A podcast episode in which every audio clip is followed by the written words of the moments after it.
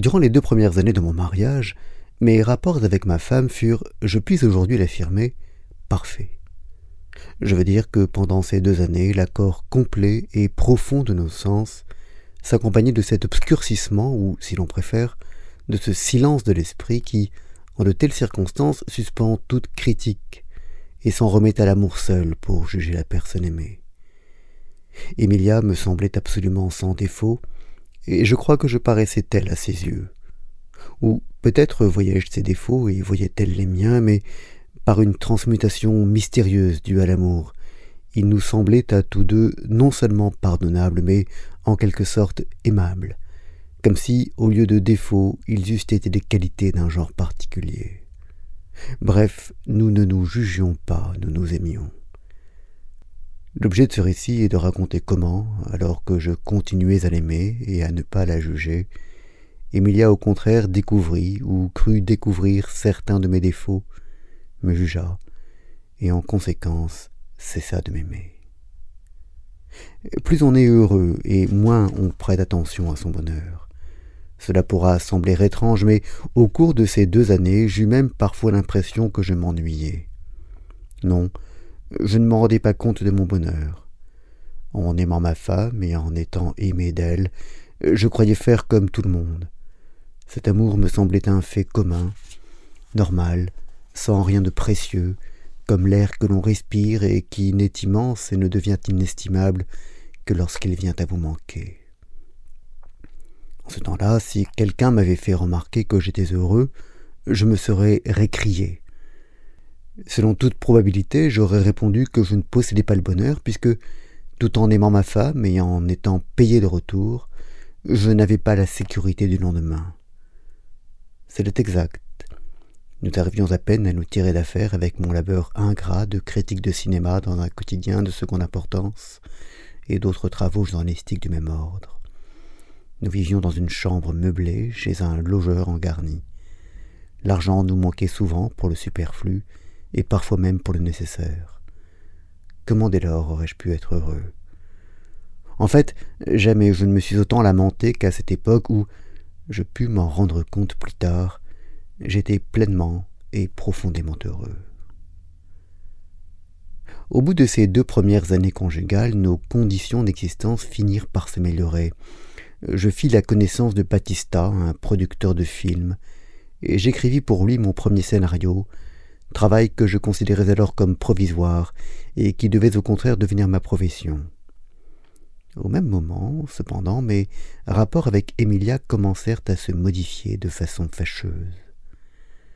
Mon histoire s'ouvre précisément sur mes débuts dans le métier de scénariste et le premier refroidissement dans nos rapports conjugaux deux événements presque contemporains et, on le verra plus tard, en relation directe. Si ma mémoire remonte le cours du temps, il me semble garder un souvenir confus d'un incident qui me parut sur l'heure insignifiant, mais qui, par la suite, devait assumer pour moi une importance décisive. Je me vois sur le trottoir d'une rue du centre de la ville. Emilia, Battista et moi, avons dîné au restaurant, et Baptista nous ayant proposé de finir la soirée chez lui, nous avons accepté. Nous sommes tous trois devant l'auto de Baptista, une voiture rouge de grand luxe, mais étroite et n'ayant que de place. Baptista, déjà assis au volant, se penche et ouvre la portière en disant Je regrette, mais je n'ai qu'une place. Malteni, vous devriez venir par vos propres moyens à moins que vous ne préfériez m'attendre ici. En ce cas, je reviendrai vous prendre. Emilia est à mes côtés, elle a une robe de soie noire, décolletée et sans manches, la seule qu'elle possède, et elle tient sur le bras son manteau de fourrure. Nous sommes en octobre et il fait encore chaud. Je la regarde et je ne sais pourquoi, je remarque que sa beauté, d'ordinaire sereine et placide, est comme empreinte d'une inquiétude, d'une sorte de trouble insolite. Je dis gaiement Emilia va donc avec Battista. Je vous rejoins avec un taxi. Emilia me regarde, puis répond lentement, sur un ton de contrainte. Ne vaudrait-il pas mieux que Battista nous précède et que nous prenions tous deux un taxi? Battista passe la tête en dehors de la portière et s'exclame en plaisantant. C'est gentil. Vous voulez me laisser tout seul? Non, réplique Emilia, seulement. Et tout à coup je m'aperçois que son beau visage, si calme et harmonieux d'habitude, s'est assombri, et paraît décomposé par une perplexité presque douloureuse. Mais j'ai déjà prononcé. Baptista a raison, allons, va avec lui, je prends un taxi. Voici que, tandis que j'écris ces lignes, une nouvelle sensation me revient à la mémoire. Une fois assise à côté de Baptista, la portière étant encore ouverte, ma femme me lance un regard chargé à la fois d'incertitude, de prière et de contrariété. Je passe outre et, du geste décidé avec lequel on ferme un coffre-fort, je fais claquer la lourde portière. La voiture démarre et, tout joyeuse, sifflotant entre mes dents, je me dirige vers la plus proche station de taxi. La maison du producteur n'est pas loin du restaurant. Normalement, je devrais, avec mon taxi, arriver, sinon en même temps, du moins aussitôt après Batista. Mais à mi-chemin, à un carrefour, voici qu'un incident se produit. Mon taxi et une auto particulière se prennent en écharpe. Les deux voitures ont des dégâts, une aile du taxi est éraflée et aplatie, l'autre voiture a une portière endommagée. Les deux chauffeurs mettent pied à terre, s'affrontent, discutent, s'injurient. Des gens accourent, un agent intervient, sépare à grand-peine les antagonistes et finalement se fait donner leur nom et adresse. Pendant ce temps, j'attends dans le taxi, sans impatience, presque envahi de béatitude, car j'ai bien mangé et bien bu, et sur la fin du dîner, Batista m'a proposé de participer au scénario de son film.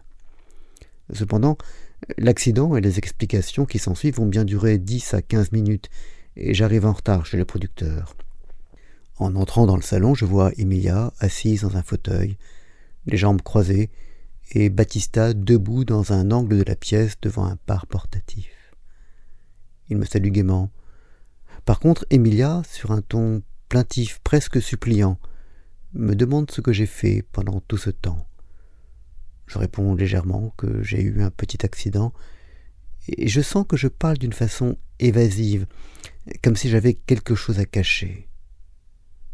En réalité, c'est que je ne tribue aucune importance à mes propos, mais Emilia insiste toujours de la même voix singulière. Un accident? Quel accident? Alors, étonné, un peu alarmé même, je raconte ce qui s'est passé. Seulement cette fois je donne trop de détails. On dirait que j'ai peur de n'être pas cru. Et finalement je me rends compte que j'ai été maladroit, autant par mes réticences que par mes précisions. Mais Emilien n'insiste pas, et Baptista, tout sourire et amabilité, dispose trois verres sur la table et m'invite à boire. Je m'assieds, et tout en bavardant et plaisantant, Baptista et moi surtout, deux heures passent. Baptista est si gai et exubérant que je m'aperçois à peine qu'Emilia, elle, ne l'est pas du tout. D'ailleurs, étant timide, elle est de nature plutôt silencieuse et renfermée, aussi sa réserve ne m'étonne-t-elle pas. Pourtant, je suis un peu surpris qu'elle ne participe pas à notre conversation, au moins du sourire et du regard, ainsi qu'elle le fait d'habitude. Elle ne sourit pas, n'a pas un regard pour nous, et se contente de fumer et de boire en silence comme si elle était seule. À la fin de la soirée, Baptista me parle sérieusement du film auquel je dois collaborer, m'en compte le sujet, me donne des renseignements sur le metteur en scène et sur mon collègue scénariste, et il conclut en m'invitant à me rendre le jour suivant à son bureau pour signer mon contrat. Emilia profite du moment de silence qui suit cette invitation pour se lever et dire qu'elle est lasse et désirerait rentrer à la maison. Nous prenons congé de Baptista et descendons. Une fois dans la rue, nous marchons, sans mot dire, jusqu'à la station de taxi. Nous en prenons un et nous voilà roulant. La proposition inespérée de Baptista me rend fou de joie, et je ne puis m'empêcher de dire à Emilia Ce scénario arrive à pic. Je ne sais comment nous aurions pu continuer à vivre. J'allais être acculé à faire des dettes. Pour toute réponse, Emilia me demande Combien cela se paie-t-il un scénario?